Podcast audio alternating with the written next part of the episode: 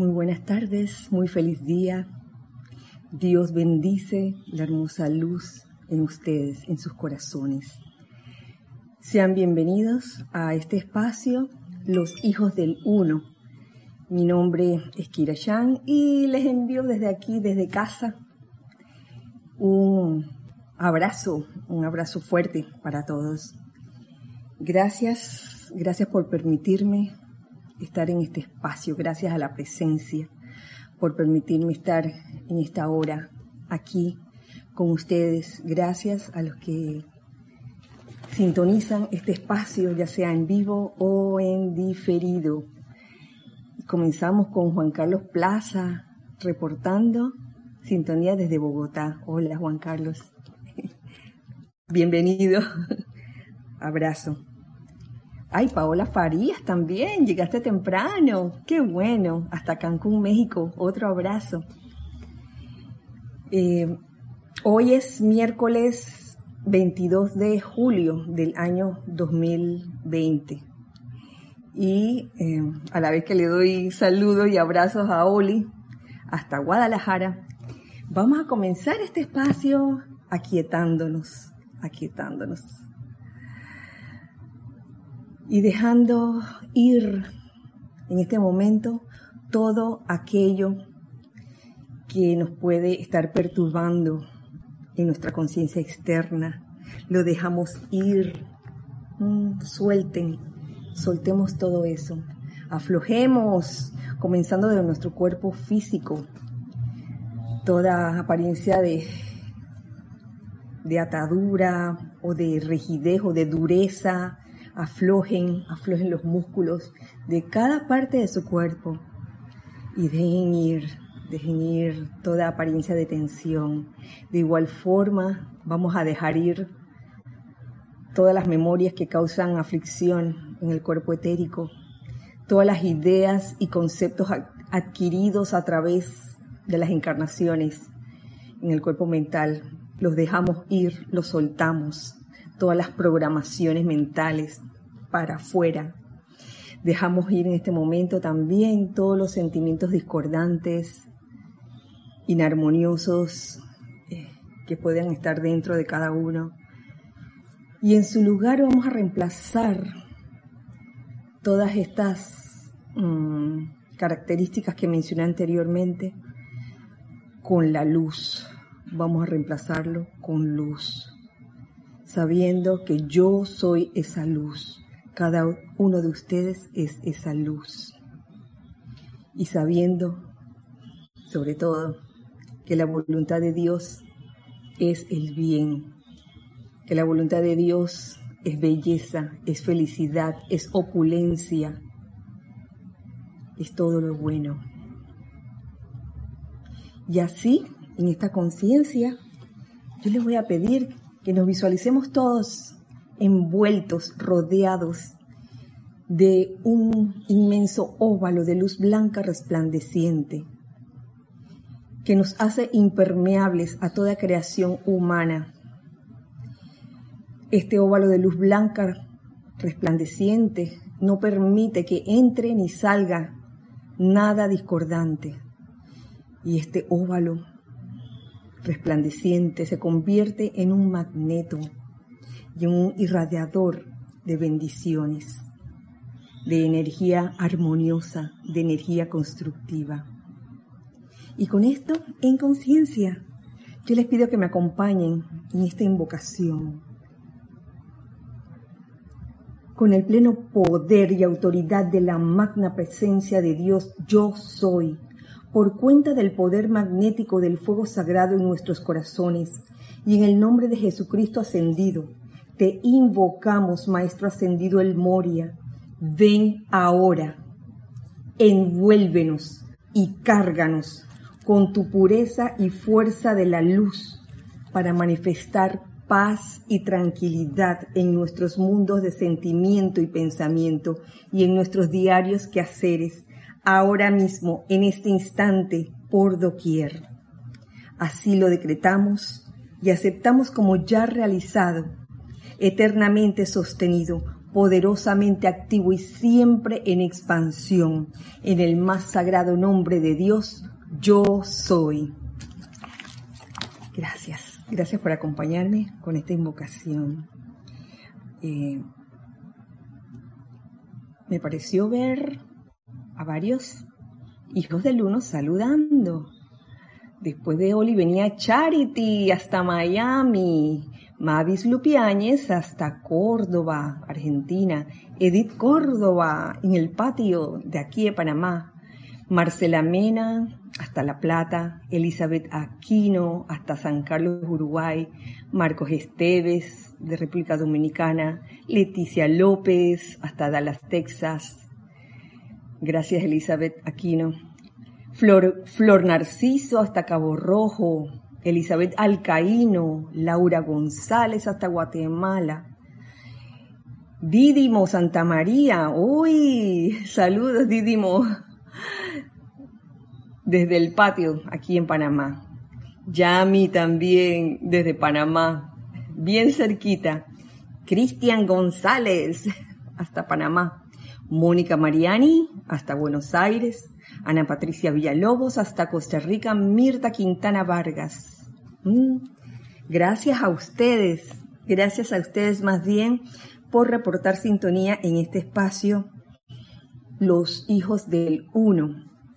Y les doy gracias especialmente porque ahora que tenemos este horario provisional en que las clases por lo menos los de los miércoles y de todos los días también, son a las 4 de la tarde. Lorna, Lorna también. Saludos, abrazos. Gracias, Ana Patricia.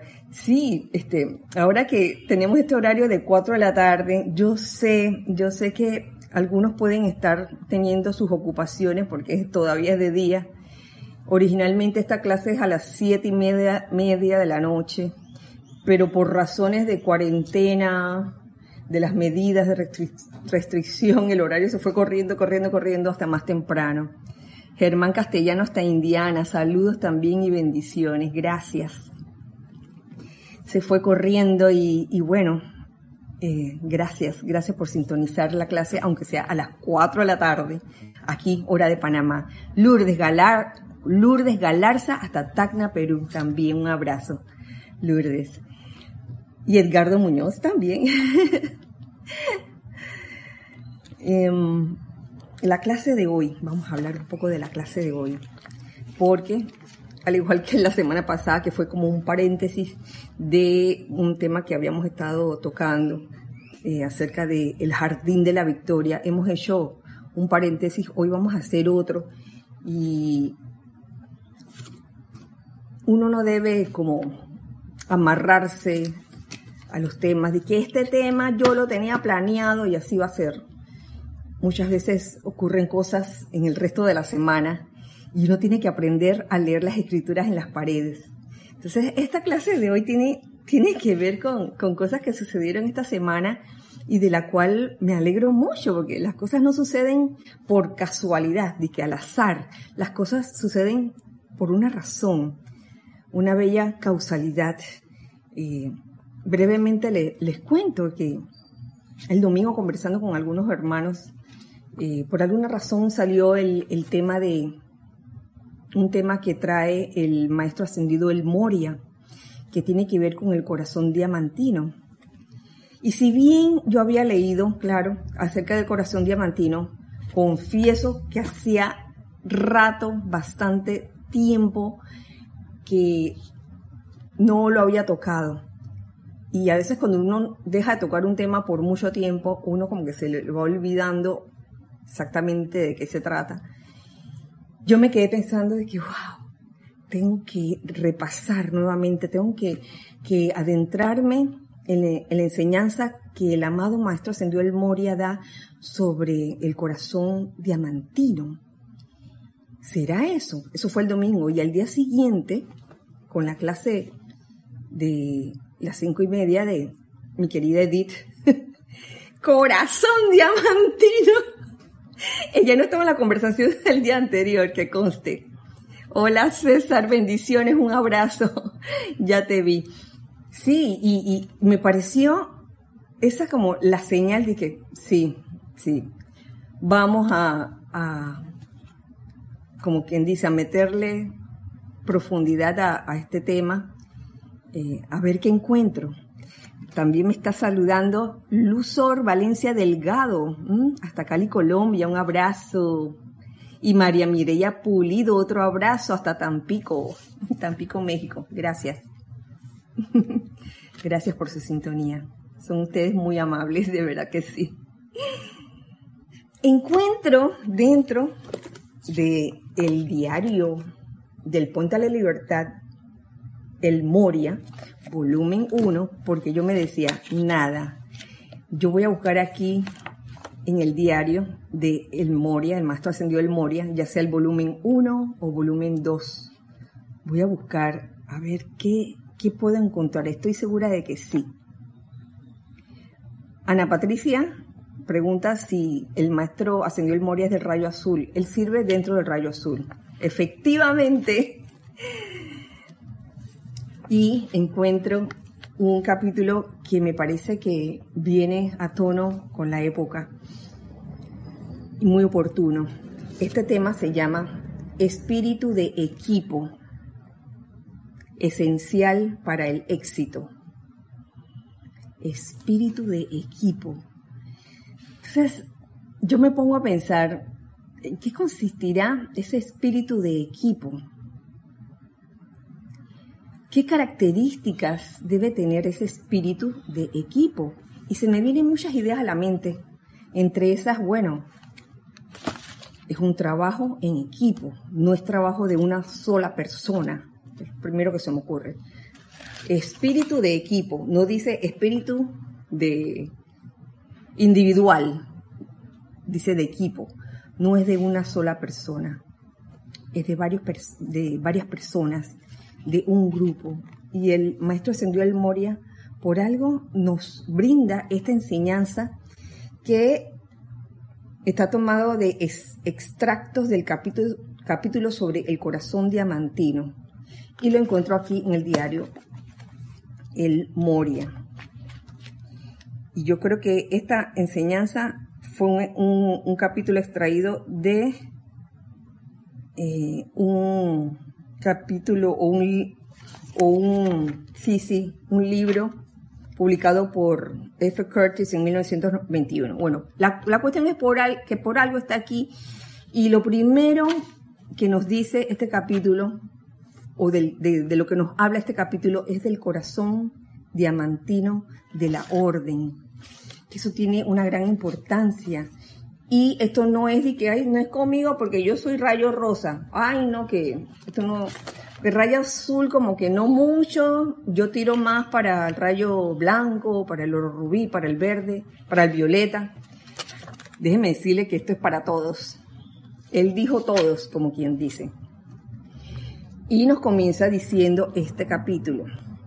Se los comparto. No podemos conformar y manifestar el corazón diamantino de la orden, el cual es su punto de contacto con la llama divina que se manifiesta a través de toda verdadera inspiración espiritual. ¿Cuál es el punto de contacto con la llama divina según este extracto? El corazón diamantino. Y la orden no puede ocupar su sitio en el corazón diamantino del mundo a menos que se conforme la matriz apropiada. una cosa va con la otra, ¿no? Por un lado el corazón diamantino y por otro lado eh, cómo está conformada la orden. Para comenzar, el corazón diamantino es una orden. ¿Y qué es una orden? Una hermandad. En este caso está dirigida o liderizada por el amado Maestro Ascendido El Moria.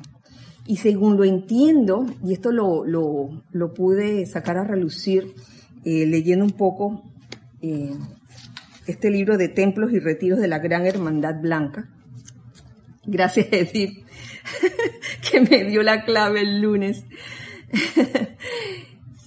lo que yo entiendo es que em, en la primera esfera, porque son siete esferas de manifestación, hay siete esferas, eh, desde la primera esfera trabajan estos hermanos del corazón diamantino, del corazón diamantino, dirigidos por el maestro ascendido El Moria. ¿Y qué es lo que hacen ellos?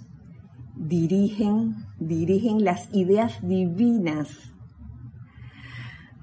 a través de las siete esferas, y no solo a través de las siete esferas, sino también a los ángeles, los devas, los maestros, eh, los elementales y también a los humanos, o sea, nosotros, dirigen las ideas divinas. ¿Y qué cosa más hermosa? Porque cuando una conciencia individualizada es, le cae una de estas ideas, conciencia individualizada puede ser cualquiera de nosotros, les cae esta idea divina y siente ese deseo, esa necesidad eh, sincera de llevarla a cabo, de darle todo, todo el poder, la energía a través de sus pensamientos, sentimientos, acciones. Cuando eso pasa, cuando esa idea divina baja a cualquiera de nosotros, eh, surge entonces el corazón diamantino que protege esa idea. La protege y la cuida y la hace crecer. Qué cosa más hermosa esa. Esa es la primera parte de esta historia. La segunda parte es lo que es la orden. La orden en qué consiste. La orden está conformada por la matriz. Se necesita de una matriz para gestar ese feto o ese diamante que está en el centro. La matriz se compone de almas vivas, mm, almas vivas, cada una de las cuales en su propio sitio, acopiando y transmitiendo al centro corazón los diversos ingredientes necesarios para su formación, y cada una manteniéndose cerca y firme como parte de una matriz protectora, si bien como el útero, abierta al influjo de todas las fuerzas internas y superiores. La matriz tiene primordialmente la función de protección. Y en el caso del corazón diamantino, esa orden está compuesta de almas vivas. ya se habló de la hermandad, de esa hermandad del corazón diamantino que está liderizada por el amado maestro El Moria. Y ya les mencioné, la función primordial de ellos es dirigir las ideas divinas hacia los otros planos y hacia las otras evoluciones, incluyendo la nuestra. Entonces, imagínense, si es así, entonces nosotros también hemos de formar parte de esa matriz. Es un trabajo en equipo, no es de un solo ser. La componemos todos, se puede decir en algún momento dado. Y si creemos que no somos parte, créame que en algún momento sí hemos de formar parte de esa matriz que conforma eh, el corazón o la orden del corazón diamantino. Hago aquí un paréntesis para los saludos. Yariela Vega Bernal, hasta Panamá, aquí cerquita, abrazo. Mercedes Pérez, hasta Andover. Gloria Esther Tenorio, hasta Managua. Tatiana González, hasta Santiago de Veraguas, también el patio. Bendiciones también y abrazos para todos. Rosaura Vergada, hasta Panamá también. Isa, Isa y Alex, abrazos y bendiciones para ambos. Gracias. Gracias por sintonizar este espacio, que es de ustedes, los hijos del uno. Entonces ya, queda claro que a dónde va este capítulo que se llama espíritu de equipo. Se, trata como de comprender cómo funciona o cómo debería funcionar un grupo eh, de personas que tienen un objetivo en común, a pesar de ser personas diferentes unas de la, una de la otra. Eso es lo, lo más importante, que son, somos, son diferentes las personas que componen este equipo o este grupo una de otra. Y sin embargo, como tenemos eh, algo en común, conformamos esa matriz eh, protegiendo la idea divina o las ideas divinas, que son ideas de, que tienen que ver con la expansión de la enseñanza, con la expansión de la conciencia, con el crecer de cada uno, este, individual y grupalmente también. Vi unos saludos antes de continuar. Alejandra y Ana, y Ana Polo hasta Buenos Aires, Sonia Clark hasta Seattle, Washington. Bendiciones, bendiciones para ustedes, un, un abrazo para ustedes también, gracias. Todo estudiante sincero todo estudiante sincero tiene trabajo que hacer si es que habremos de tener esta orden asentada sobre la roca de las edades, de manera que pueda constituirse en el núcleo de la nueva era. Todo estudiante sincero. ¿Qué quiere decir eso? Que puede haber estudiantes que creen estar en un sendero espiritual, pero a la hora de la hora, a la hora de la hora que no, que yo mejor eh, me dedico a mis cosas bien personales, lo cual no es malo ni es bueno, sino que cada quien toma su decisión. Lo importante es no autoengañarse. Ese deseo nace del corazón, ese deseo de servir en un grupo conformado que tienen un mismo ideal, que es una, mm, digamos que un ideal em, libre de, de, cuestiones personales, un ideal eh, lleno de, de, amor, de altruismo, de impersonalidad. Entonces todos, todos, todos, todos rodeando ese, ese ideal, ese, esa idea divina, eh, para ellos hay trabajo que hacer. No es para quedarse con los brazos cruzados ni para esperar que otros nos hagan las cosas. Es para trabajar brazo con brazo, cada uno poniendo de su parte.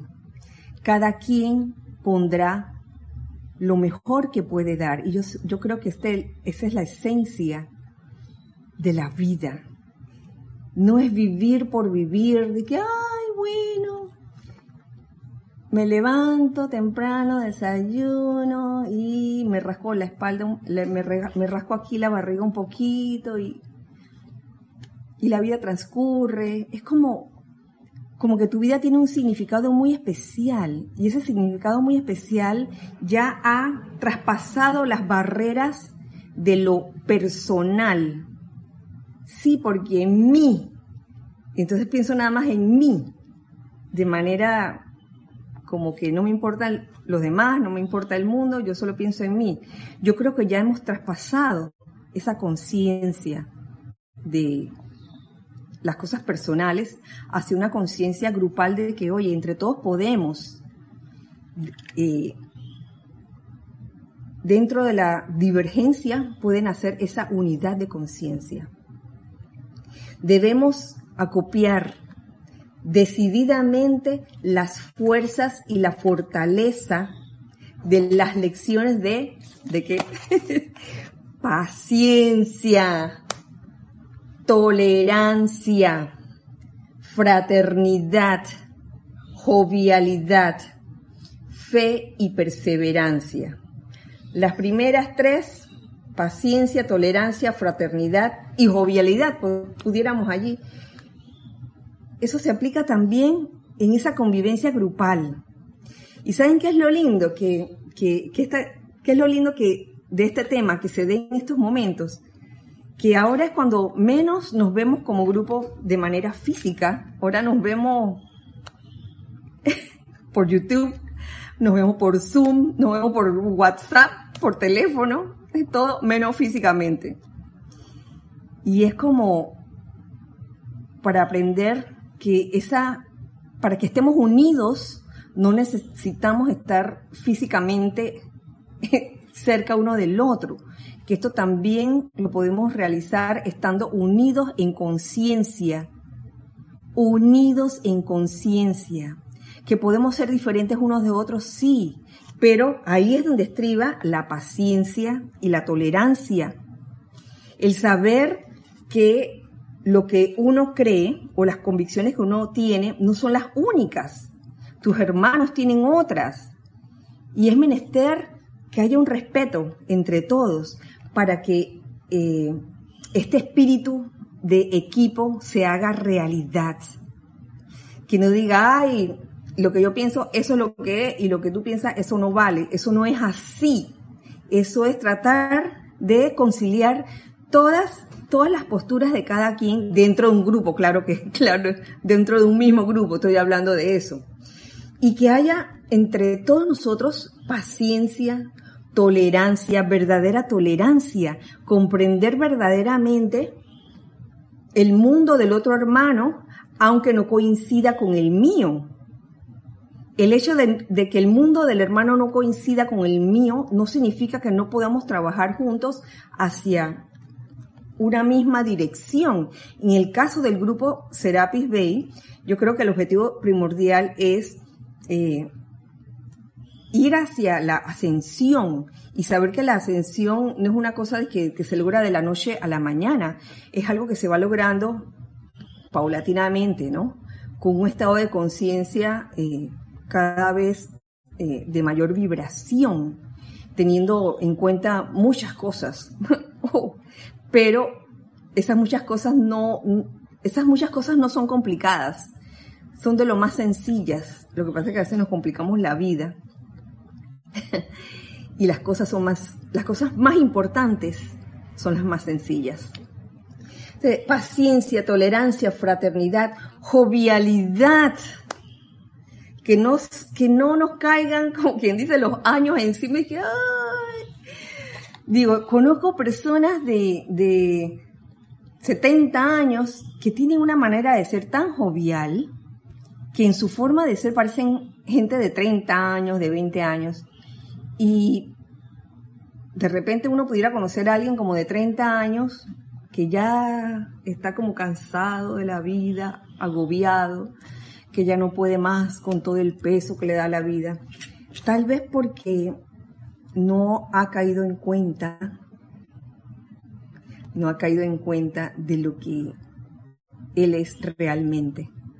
Entonces se deja llevar por las programaciones de la personalidad, esa que te dice, oye, te están cayendo los años encima, y conforme pasen los años, ah, vas a sentir el peso, el peso de la vida. No, adiós a todo eso. Karen Herrera hasta Barcelona. Un abrazo, Karen. Gracias por sintonizar este espacio. Fe y perseverancia, porque dentro del espíritu de equipo debe haber fe, esa certeza de lo que estás haciendo, no irse con inseguridades. ¡Ay, Giselle! abrazo, otro abrazo también. Creo que alguien más me saludó. María Isabel López, Sander Sánchez también, María Isabel hasta Tabasco, Sander hasta Vancouver y Giselle, ¿de dónde Giselle? Del patio y Ramiro también. Un abrazo a todos ustedes, gracias, gracias por acompañarme en este espacio. Entonces, fe, que lo que uno haga, eh, uno esté seguro de ello, que no hayan dudas ni temores, que las van a ver. No estoy diciendo que si aparecen en tu vida tienes que salir huyendo, que al, a la menor señal de, de temor o cuestionamiento, ya no quiero saber más nada de eso, no se trata de eso, muy al contrario, como más adelante lo van a ver, van a ver la importancia de, esto, de, de ser parte de la matriz y de que el hecho de que uno esté en una matriz no significa que ya todo está asegurado, no me va a pasar nada. No es que vas a tener miedo a que te pase algo, pero vas a estar alerta, alerta de que si llega un intento de alguna energía eh, no, no bienvenida, no grata, que quiere entrar, uno con toda fe, con toda certeza, digo, y, le dices a, esa energía eh, discordante que quiere entrar, ¿qué es lo que le dices? Tú no tienes poder, no tienes poder, hombre.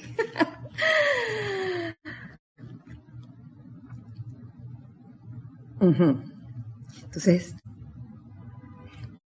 habla aquí, hablan aquí de acopiar decididamente las fuerzas y fortalezas de las lecciones de paciencia, tolerancia, fraternidad, jovialidad, fe y perseverancia, que ya lo he dicho varias veces, pero lo repito para que se graben nuestras conciencias. Y lo dice, acopiar decididamente, con esa determinación del que hablaba Edith el día lunes, determinación eso es, esa es la victoria, ahí es donde está el logro victorioso. Eh, las cuales hemos aprendido en el ambiente o matriz, donde la gran ley nos ha puesto debido a nuestras actividades pasadas, de manera que podamos conformar dichas fuerzas en una matriz que soporta y contribuye a manifestar el corazón diamantino de la orden o quizás dentro del mismísimo diamante que está en el centro de esa matriz, que es lo que toda la matriz está protegiendo. Un ejemplo de eso, nosotros, un grupo, digamos, que, que está dedicado al maestro ascendido Serapis Bey, a lo que él es, una, yo creo que uno de los objetivos principales es proteger esa idea de la ascensión. O sea, que todo, que todo, procurar y guiar a, todas aquellas corrientes de vida que se acercan siempre hacia adelante y hacia arriba, hacia arriba, en ese proceso ascensional. Yo creo que es parte de proteger el, diamante que está dentro de la matriz, ya que sin la matriz no puede producirse el diamante, se necesita de la matriz. Y la matriz está compuesta de almas vivas. Almas vivas. El grupo, el equipo. Y todos los componentes de ese equipo por el bien de la matriz. Eh, y aquí meto, digamos, la, lo que nos enseña el amado Maestro Ascendido Pablo el Veneciano, Pablo hemos de convertirnos en guardianes de nuestro hermano, unos con otros. Incluso eh, no emitir ningún juicio, ninguna calificación acerca, digamos que, del comportamiento errático de otro hermano, por decirlo así, un ejemplo.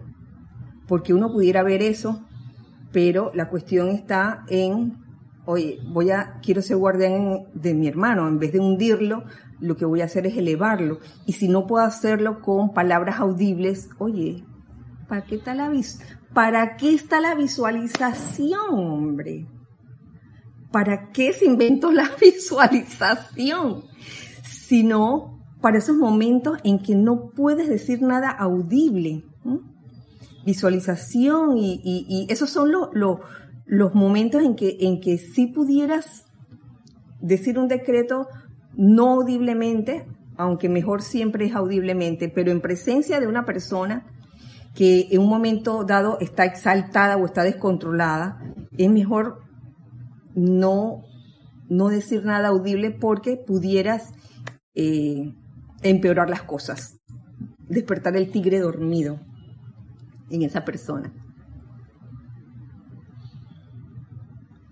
Erijamos firmemente estas fuerzas en nuestras propias vidas, de manera que nos convirtamos automáticamente en partículas necesarias que tienen que ser atraídas a la llama viviente para convertirse en parte del corazón diamantino.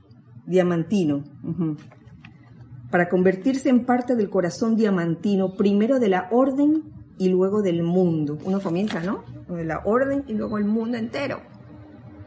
¿Cómo nos vamos a enfrentar al mundo si eh, no gestamos esa matriz, matriz este, con, con toda la paciencia, tolerancia, fraternidad, jovialidad, fe y perseverancia que debe haber allí?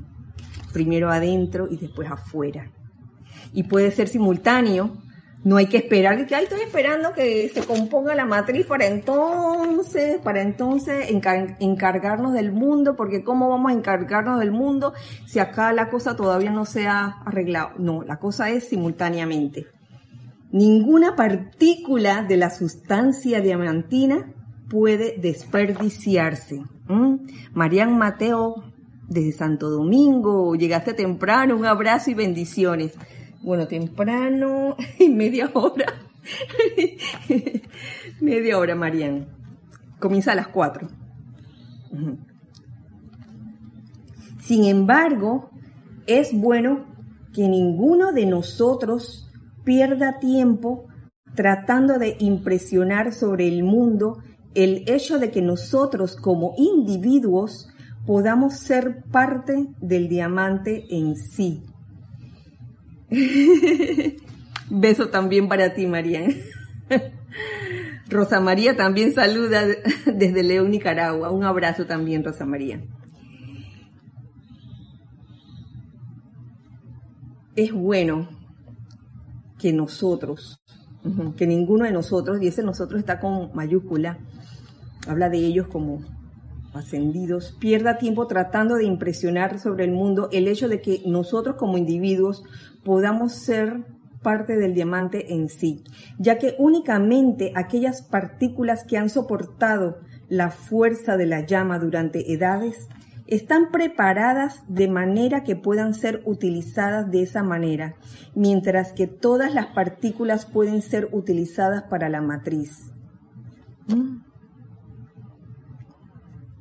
Todo allí se utiliza, ahí no hay nada que hay para votar cada, cada partícula se utiliza.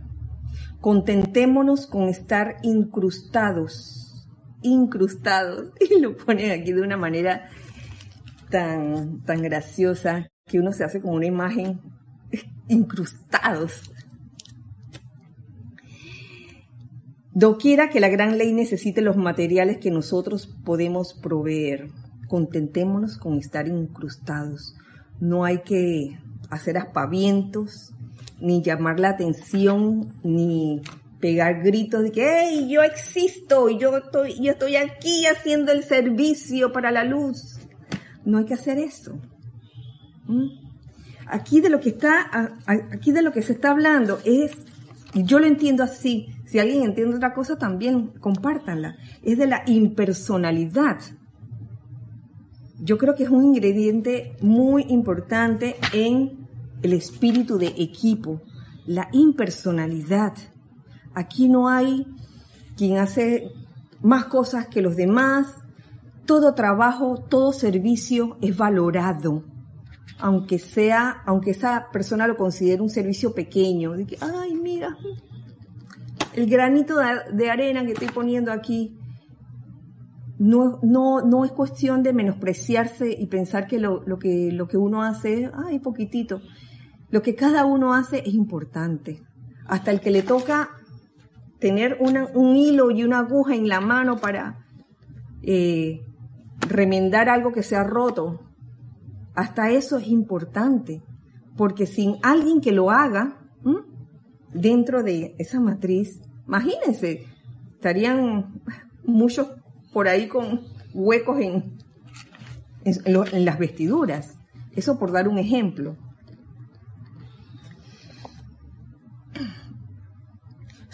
supongan, supongan que va a nacer un niño maravilloso. ¿Acaso la madre rehusaría llevar el niño y darle su fuerza de vida y protección, no sea que ella quede siendo de menor importancia que el niño? Oh. Como dice Rosa María, todos somos uno, ya sea abundante o poco. Es bueno poner su grano de, arena. Asimismo es, cada uno pone lo que puede en su medida. Y para ese que, que considera que puso poco, si puso lo más que pudo, lo mejor que pudo, eso es grande. Realmente es grande. Entonces aquí viene este cuestionamiento. ¿Acaso una mamá rehusaría darle vida y protección al niño pensando que entonces ella va a ser relegada y que el niño es el que va a llamar la atención? No, señor. Esa no es la idea del espíritu de equipo. Aquí no se trata de competir para ver quién hace lo mejor y, darse de codazos mutuamente. Quítate tú para ponerme yo. No se trata de eso. Eso yo sé que se da en el mundo externo con todavía con los estados de conciencia de separación. Saludos Viviana Mumare, hasta Buenos Aires, Argentina.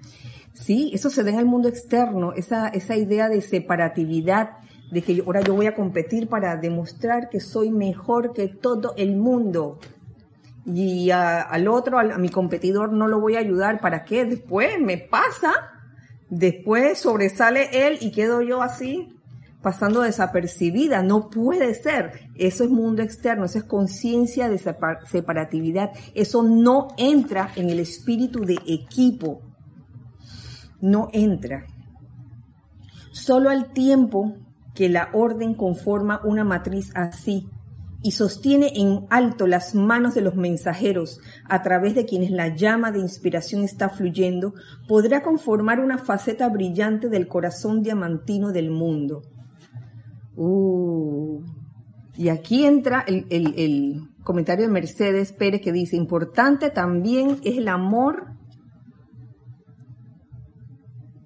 el amor con el que se contribuye, amor generoso. Claro que sí, porque lo que haces con amor no lo vas a tener que volver a hacer. Lo que haces por sentido de deber, por sentido de obediencia ciega, lo vas a tener que volver a hacer porque no lo has interiorizado. Entonces es, es menester que las cosas las hagamos porque en verdad creemos que es así. Y no de que, ay, por quedar bien con la otra persona, ay, para que no se sienta mal, ok, voy a hacer lo que quiere. No, no se trata de eso. Se trata de usar ese poder de discernimiento que cada uno tiene para que esas, mm, esas ideas que, en este caso, que recibes de otros, uno, uno en verdad las disierna y vea, oye, lo que me está diciendo tiene sentido, sí. O no, la verdad que lo que me está diciendo no va con mi estado de conciencia en este momento, por ende no. Lo importante es ser honesto contigo mismo y ojalá que con los demás también.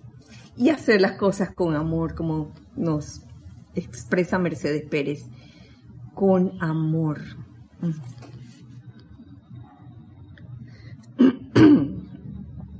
Entonces aquí surge la figura de la mano. La mano simboliza el poder del logro de la orden. De allí que sostener en alto las manos de la orden es, es una figura. Significa conformar una matriz la cual hará posible que la orden pueda continuar ampliando la obra y difundiendo las enseñanzas con mayor amplitud por todo el mundo. Sostener en alto las manos de la orden.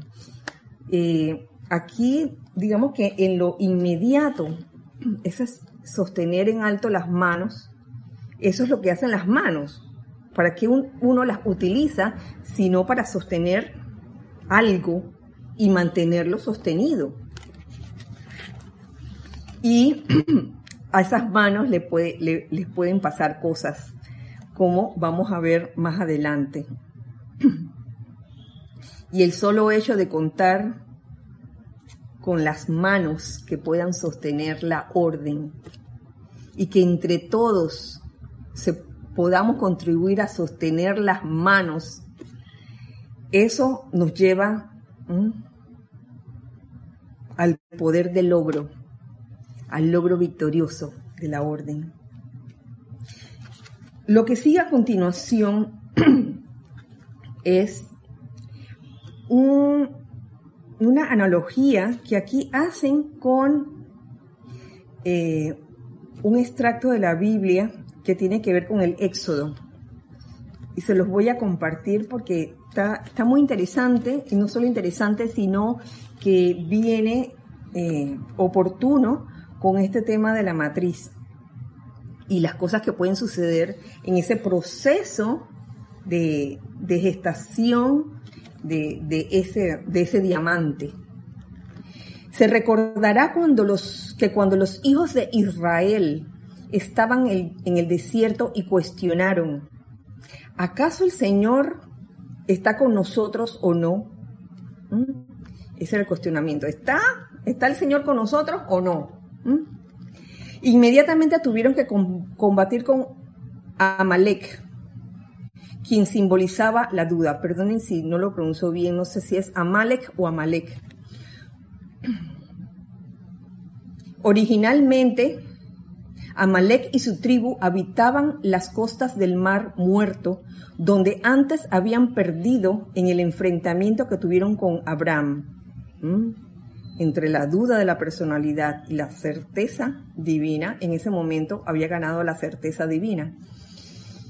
Pero cuando Moisés, la ley, que representa la ley, condujo a los hijos de Israel fuera de Egipto, se encontraron con los mismos amalequitas toda la distancia desde las fronteras de Egipto hasta la tierra prometida, porque eso fue lo que hizo Moisés.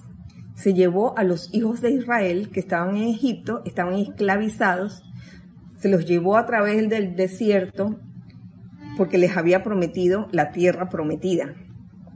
Y en, esa, en ese recorrido pasaron muchas cosas. Eh, si bien al principio estos hijos de Israel fueron, se fueron con Moisés todos entusiasmados, en medio, en medio del camino varias veces se dejaron, se dejaron ganar de Amalek, que representa la duda, ¿Cuántas veces nosotros comenzamos un sendero espiritual o comenzamos en un sendero definido y a mitad de camino, a un cuarto del camino, a tres cuartos del camino, viene como la duda? En especial, eh, les puedo dar un ejemplo. Eh, cuando se le enseña al estudiante que, que, es nuevo, todo lo que es la aplicación diaria y el uso de la llama violeta, pasan pasa, pasa algo que yo creo que les ha, eh, les ha ocurrido a todos. Y es que a medida que van aplicando la llama violeta, pareciera que las apariencias de problemas llegaran más, llegaran en bandada. Y llega un momento en que la persona comienza a dudar de que, oye, esto estará trabajando o no estará trabajando. Esto de la llama violeta, mira que la, estoy aplicando y vienen más apariencias. Entonces, eso tiene su explicación. La explicación es que eh, Gracias a la práctica constante de la llama violeta, has desarrollado un momentum que te permite, te permite transmutar más energía eh, discordante que antes. Antes se te daba un poquito por ley, se te daba poquito, pero ahora te dan más porque puedes transmutar más. Y esto es, maravilloso. Darse cuenta de eso eh, es, un, es un logro victorioso, realmente, porque en ese momento, wow, te llenas de esta fuerza, de esta energía, de esta fe, esta certeza de que eso que viene a ti es porque tú lo puedes manejar, lo puedes controlar, lo puedes transmutar y que no hay razón para tener miedo a eso. Pero es una cuestión que uno debe realmente querer hacerlo. Tenemos, tenemos, a ver, tenemos unos comentarios. Ah, Melania López, hasta Canarias también, abrazo y bendiciones.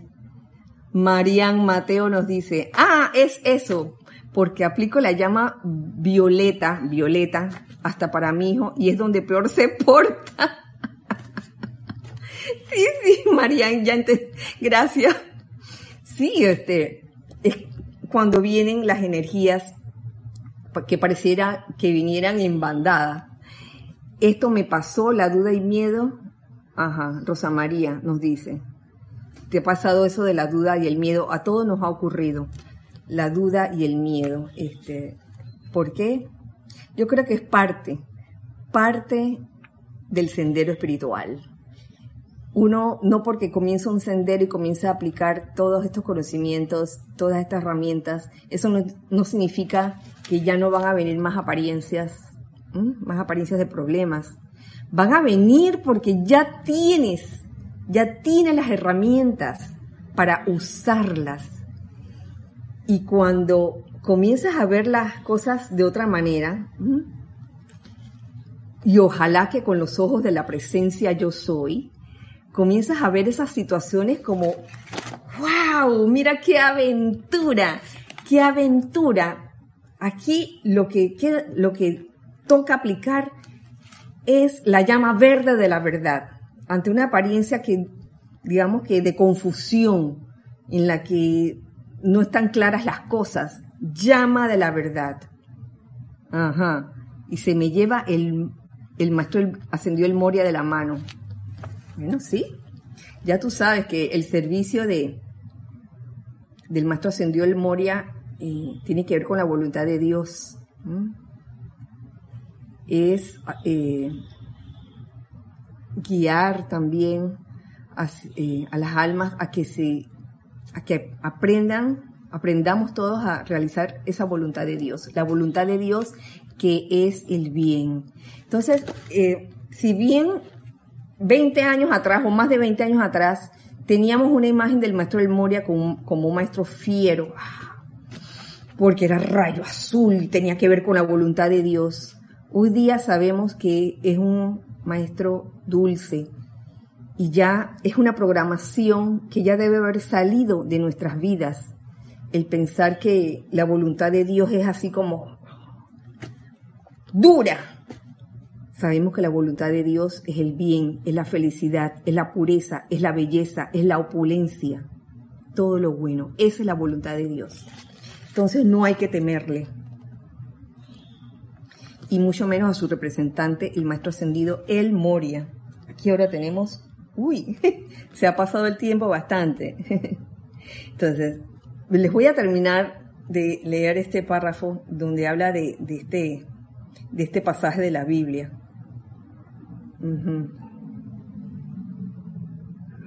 Entonces los hijos de Israel estando fuera de Egipto se encontraron con los mismos con los mismos amalequitas de la tribu de Amalek toda la distancia desde la frontera de Egipto hasta la tierra prometida. Porque la duda, eso significa eh, jeroglíficamente que la duda puede venir a nosotros en cualquier momento y uno tiene que estar preparado, uno debería estar preparado para que no nos tome desprevenidos y dejarnos llevar por el, el miedo, el temor o el pánico sino al contrario, yo ante esta apariencia de duda le digo, no tienes poder, ni caso te hago. De igual manera, el aspirante se encuentra con la duda desde el momento en que se aparta de seguir al sentimiento egoísta, que es el faraón, el faraón que estaba en Egipto, y comienza a seguir la ley divina que está representada en Moisés hasta que llega a la tierra prometida, logrando victorias continuamente sin nunca llegar a aniquilar la duda por completo. Y ustedes saben, la duda va a estar ahí. Esto no es una amenaza, no es un mal presagio. Al contrario, es bueno saber con qué nos podemos enfrentar mientras vamos recorriendo el sendero espiritual. Y es con la duda. Saben que hay un decreto que a mí me encanta, que está en este libro de invocaciones, adoraciones y decretos. Lo estoy buscando porque no... Ajá, este me encanta. Está en la página 159. Si alguien la quiere, yo se la mando con mucho gusto. Si alguien no tiene el libro en estos momentos, que yo sé que en estos momentos el servicio de correos no está funcionando. Hay quienes piden sus libros a como lugar por DHL, que sale mucho más costoso, pero hay quienes lo han pedido así y les ha llegado muy bien pero ahora mismo el servicio de correos no está funcionando. Yo llamé hoy y me dijeron, no, mija, eso nos dijeron que a finales de agosto y cuidado que, que sigue la cosa y todavía no la abren, no sabemos. Hay que tener en este, en este caso, ¿qué? Paciencia, paciencia con esta situación. La invocación dice así, magna presencia yo soy borra de mi ser inmundo al instante toda duda, temor y cuestionamiento de toda índole, índole, y reemplaza esas cualidades con la plena aceptación, sentimiento y convicción de todo lo que los seres ascendidos ofrecen para mi liberación y victoria disuelve toda causa, efecto, registro y memoria de toda obstrucción a mi plena e inmediata respuesta a su asistencia y descarga mi liberación eterna ahora. ¿Mm? Con esto, mis queridos, yo creo que ya acaba este espacio por, por ahora. Tenemos aquí varias, varias comentarios. Claro, Marian. El, amado Maestro el Moria es un padre amoroso. Elizabeth Alcaíno, Alcaíno de New York. Según lo que puedo ver es que esas cosas están allí, ahí, y empiezan a salir para ser redimidas. Esas apariencias son para elevar el corazón diamantino, según como reacciones, y por eso uno debe estar alerta, alerta a las señales. Ana Patricia escribe a Rayo Blanco arroba Serapis Bay y, pide, pídeme el decreto, eh, te lo mando. Nos dice Melania López, en España esta, esta cuarentena... Ajá. Ajá, ok, Melania. Melania tuvo cierta suerte con una librería de allá, sí, he mandado libros a España. Bueno, Ana Patricia, te, este, te lo mando con mucho gusto. Mavis Lupiáñez, Marisabel López, sí, le consta que por DHL llegan rápidos. Bueno, Alex, Alex Bay y Charity, eh, gracias a todos, gracias a todos. Flor también, Marcela, gracias a todos por su sintonía. En este momento me despido viendo todas las despedidas que, están mandando. Gracias por su sintonía. Nos vemos el miércoles entrantes. Eh, Bailorna también a la misma hora por el mismo canal, ya saben, 4 de la tarde, Los Hijos del Uno. Gracias, Paola Yari también. Gracias a todos por sus despedidas. Gracias por haber sintonizado este espacio. Nos vemos entonces el miércoles entrante. Deseando que la magna presencia yo soy, el maestro ascendido, el Moria, y esa hermandad del corazón diamantino nos insufle con todo lo que esa orden es, todo ese entusiasmo, ese empuje para salir adelante y realizar, hacer real las ideas divinas. Que así sea y así es. Nos vemos entonces, este, y antes de, irme me preguntan de nuevo la dirección. Puedes escribir a rayoblanco arroba serapisbay.com rayoblanco arroba serapisbay.com. Gracias a todos, un dulce abrazo y recuerden siempre que somos uno para todos y todos para uno. Dios les bendice.